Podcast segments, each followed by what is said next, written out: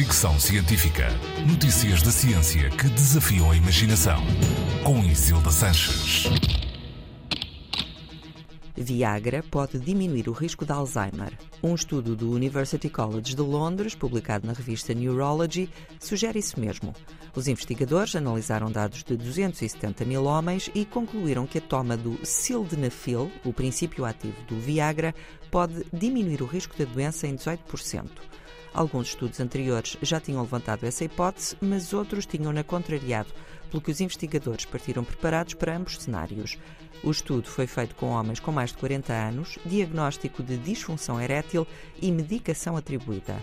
Os resultados revelaram que os homens que tomavam Viagra tinham 18% menos probabilidade de desenvolver Alzheimer quando comparados com os que não tomavam a mesma medicação mas os efeitos só são visíveis com pelo menos 3 anos de tratamento e são mais notórios em homens com mais de 70 anos. O Viagra revela assim, mais uma vez, capacidades não previstas, já que originalmente, quando foi criado no final dos anos 80, era um medicamento para tratar problemas cardiovasculares. Só acidentalmente se verificou que funcionava contra a disfunção erétil, o que aliás tornou o comprimido azul numa espécie de estrela da indústria farmacêutica. Ao que parece, o seu potencial continua a revelar-se. Os autores do estudo defendem agora que devem ser realizadas experiências mais minuciosas com homens e também com mulheres para se determinarem as doses e duração ótimas dos tratamentos, de modo a concretizar o objetivo de combate à doença de Alzheimer.